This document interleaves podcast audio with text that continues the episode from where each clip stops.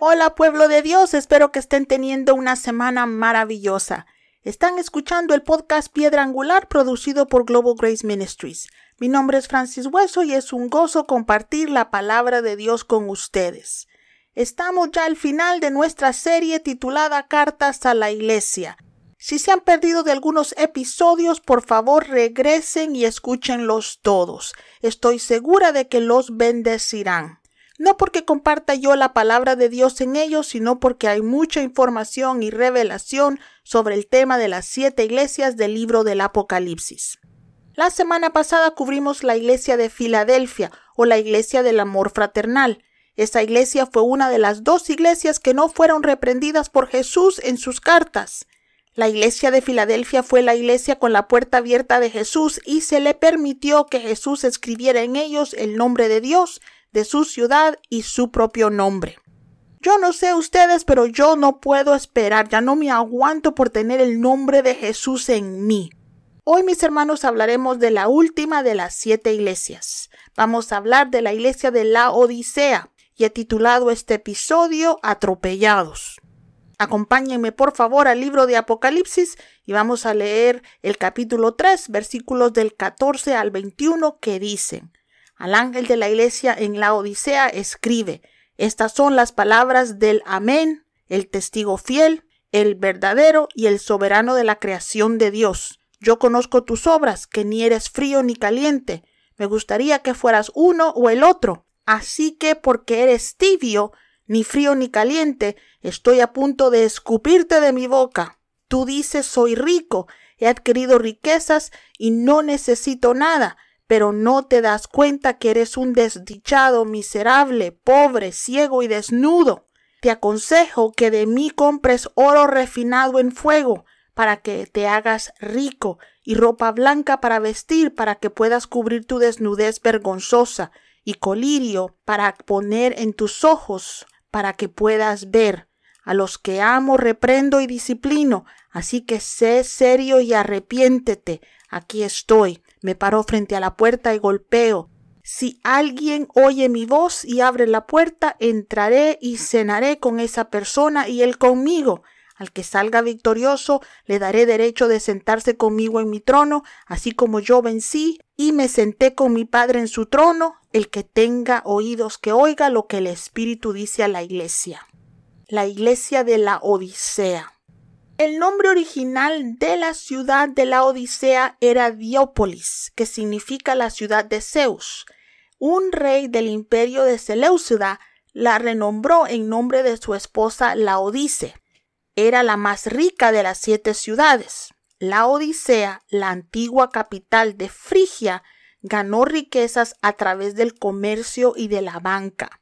También era conocida por su facultad de medicina y sus costosas telas. Jesús se presenta a sí mismo a esta iglesia con cuatro títulos diferentes.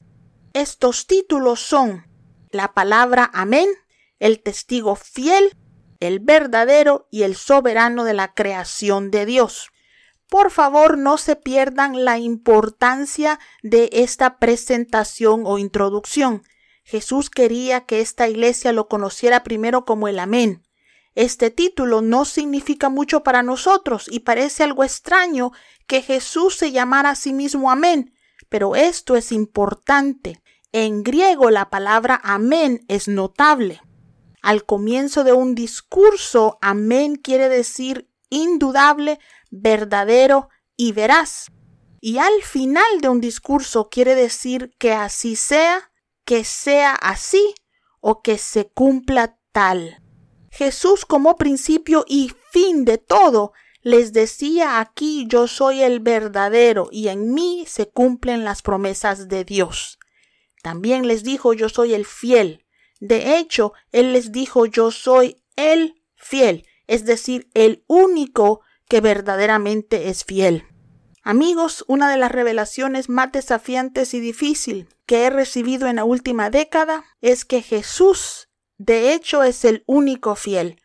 Todas las demás personas nos van a fallar, pero Él siempre es fiel. Jesús también le dice a esta iglesia, yo soy el verdadero testigo. Él ha sido, Él es y Él siempre será. Jesús es el verdadero testigo, nunca miente y lo ha visto todo. Jesús también cierra su presentación a esta iglesia diciendo yo soy el gobernante de la creación de Dios. Jesús no es un gobernante de la creación de Dios, Él es el gobernante de la creación de Dios. En Él, para Él y por Él, dice la Biblia, todo fue creado. Saber que nuestra confianza no está en un ser humano débil o en un Dios falso es maravilloso. Nuestra confianza está en el Señor de señores y Rey de reyes. Nuestro Salvador no es un hombre débil como muchos parecen imaginarse que Jesús es. Él es un gobernante, Él es digno de toda gloria y de todo honor. Recuerden quién es su hermano mayor, mis hermanos. Si alguna vez alguien los hace sentir débil o si ustedes están tristes o si alguna vez alguien intenta intimidarlos o hacerlos sentir pequeños, recuerden por favor que el soberano de la creación de Dios está de su lado y de su parte y les prometo que se sentirán mucho mejor. Gloria a Dios. Mientras que las otras iglesias, aunque fueran un desastre, recibieron algún aliento o elogio del Señor, esta iglesia, la iglesia de la Odisea, no recibió ninguna palabra positiva. En esta carta Jesús le dice, yo conozco tus obras que no son ni fríos ni calientes. Ojalá fueran el uno o el otro. Pero como eres tibio, estoy a punto de escupirte o de vomitarte de mi boca, dice algunas versiones. En otras palabras, esta iglesia enfermó a Jesús, lo enfermó tanto que le dio asco y quería vomitarlos. Les confieso aquí que al principio quería hacer toda la serie solo de esta iglesia. Las palabras de Cristo para esta iglesia son tan profundas y directas que podríamos pasar semanas hablando solo de esta iglesia. Pero les prometo que haré todo lo posible de resaltar únicamente el núcleo del mensaje de Cristo para la iglesia de la Odisea. Esta iglesia es la que creo que representa la iglesia actual mejor que cualquiera de las otras iglesias. Esta congregación vivía en una ciudad muy rica y bien situada. No fueron perseguidos por el Evangelio, podían servir a Dios y aún así disfrutar también de todas las comodidades que ofrecía la ciudad. Como no querían perder ni su relación con Dios ni las comodidades que disfrutaban, vivían en medio del camino. Asistían a la iglesia los domingos y vivían como el mundo el resto de la semana. ¿Conocen a alguien así? ¿Conocen a alguien que va a la iglesia, da dinero para misioneros, pero bebe, se viste y habla como el mundo? ¿Saben de quién estoy hablando? Son los que no oran, pero siempre piden oración a los que sí lo hacen. Estas personas saben algo de la Biblia porque escuchan los sermones de sus pastores, pero no leen la Biblia en casa. Estos son los que nunca están seguros de su salvación, porque saben que sus vidas no reflejan la vida de un creyente, pero esperan que ya que tratan de no emborracharse mucho, no se drogan y se abstienen de robar, Dios tendrá misericordia de ellos. Amigos míos, la iglesia de la Odisea no disfrutaba plenamente de su comunión con el Señor, pero tampoco disfrutaba de su vida pecaminosa. Eran tibios, estaban caminando por el medio de la calle. Tristemente, lo único que tienen seguro las personas que caminan al medio de la calle es que eventualmente terminarán atropellados. A esta congregación les dijo Jesús, dicen somos ricos, hemos adquirido riquezas y no necesitamos nada. Para mí esta iglesia suena muy similar a algunas de las iglesias en los Estados Unidos. A la iglesia de la Odisea Jesús le dijo, no se dan cuenta que son desdichados, miserables, pobres, ciegos y desnudos. Si Jesús se parara a predicar en alguno de nuestros púlpitos estadounidenses y dijera esto, les aseguro que no lo vuelven a invitar porque ofendería a toda la congregación. Jesús, que es amor, sería acusado de no tener amor por hablar demasiado fuerte desde el púlpito. Supongo que Jesús aquí estaba más interesado en salvar a su iglesia que en que la iglesia lo hiciera popular en las redes sociales. Él llama a la gente bien educada, rica y conocida de la Odisea miserables, pobres, ciegos y desnudos, y les aconseja que compren de él oro refinado en fuego, para que se enriquezcan. Eso, mis hermanos, era como llamar a millonarios miserables. Por si fuera poco, Jesús también les dice necesitan comprar ropa blanca para cubrir su vergonzosa desnudez y de paso también necesitan comprarme ungüento para sus ojos para que puedan ver. La pregunta aquí es ¿cómo le compramos algo a Jesús? Váyanse conmigo a Isaías 55, versículo 1 que dice, Todo el que tenga sed, venir a las aguas, y los que no tenéis dinero, venid y comprad y comed. Ven, compra vino y leche sin dinero y sin costo. Mis hermanos, si vamos a obtener algo de Cristo, será a través de algo más que nuestros esfuerzos. La única forma de obtener algo de Dios es pidiéndoselo, en completa dependencia de Él. Obtenemos todo de Dios a través de nuestra relación con Jesús. Lo irónico aquí es que Jesús les dice que le pidan a Él un cuento para los ojos. Era bien conocido, mis amigos, que la escuela de medicina de la Odisea era famosa por su ungüento. Ellos producían un ungüento altamente efectivo para curar infecciones oculares y otras enfermedades de los ojos. Aquí Jesús les dice que incluso los descubrimientos médicos más avanzados no pueden compararse con lo que Él puede hacer por ellos si se lo piden. Jesús luego explica por qué ha sido tan duro con esta congregación. Les dice, a los que amo, reprendo y disciplino, así que arrepiéntense. Y continúa diciendo, me paro frente a la puerta y golpeo. Este versículo es uno de los versículos bíblicos que más sacamos de contexto al usarlo. Usualmente lo usamos durante un llamado a la salvación y le decimos a las personas que no tienen una relación con Cristo, Él está a la puerta de su corazón, ábrelo, lo dejarás entrar. Mi familia, Jesús no estaba hablando con un grupo de incrédulos o un grupo de personas que no lo conocían.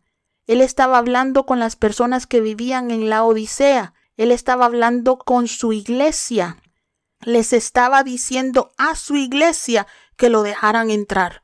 De hecho, la palabra que usa para tocar en griego no significa solo tocar, significa golpear, como el versículo dice. Jesús estaba golpeando las puertas de esta iglesia diciendo déjenme entrar.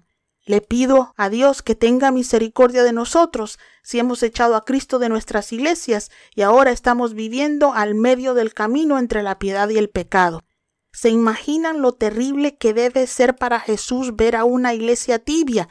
Es tan malo que le dan ganas de vomitar. Señor, ayúdanos a ser fríos o calientes, pero no tibios. Mis amigos, yo solía molestar a mi congregación diciéndoles que si iban a pecar deberían hacerlo bien porque si iban a perder su salvación por su pecado, más vale que valiera la pena. Pero la verdad es que nada vale la pena. No podemos perder por nada que valga la pena nuestra salvación. No vale la pena vivir una vida cristiana débil y una vida pecaminosa llena de culpa y vergüenza. Las personas que viven así se sienten mal el día siguiente después de haber pecado y van a la iglesia a pedirle a Dios perdón, pero tampoco sienten el perdón de Dios porque siguen pecando. Lo más triste es que se mienten a ellos mismos, pero no a Dios. Jesús nos dice que conoce nuestras obras. Nuestro Salvador cierra su carta a esta iglesia diciendo, al victorioso le daré el derecho de sentarse conmigo en mi trono. Como dijimos en un episodio anterior, los victoriosos no son los que tienen la intención de hacer algo bien, los que sirvieron a Dios unos cuantos años y luego lo dejaron atrás, o los que están en la iglesia viviendo en pecado. Los victoriosos son los que viven vidas piadosas hasta el final de sus vidas. A ellos Jesús le dará el derecho de sentarse con Él en su trono. A mí, sinceramente, no me importa en particular sentarme en un trono, pero quiero sentarme con Él. Pasar tiempo con la roca de mi salvación será lo mejor que me pueda pasar. Amigos, quiero que todos escuchemos a Jesús diciéndolos victoriosos. Si has crecido en la iglesia y has hecho de la iglesia una tradición, pero no tienes una relación con Dios, regresa a Cristo. Si empezaste a caminar en medio del camino y en el fondo de tu corazón sabes que eres un cristiano tibio, por favor, vuelve a Jesús. Deja de vivir una mentira y sirve a Dios con todo tu corazón. No vale la pena perder nuestra salvación y pasar una eternidad sin Dios por una comodidad mundana. Si deseas volver a dedicar tu vida y deseas que oremos por ti, envíanos un correo electrónico a info Oramos por ustedes, mis amigos, todos los días y esperamos que nuestro podcast les bendiga. Si es así, por favor suscríbanse a él y promocionenlo con sus amigos y sus familiares. También no se pierdan el episodio de la próxima semana. En él haremos preguntas y respuestas sobre toda la serie. Saludos y bendiciones.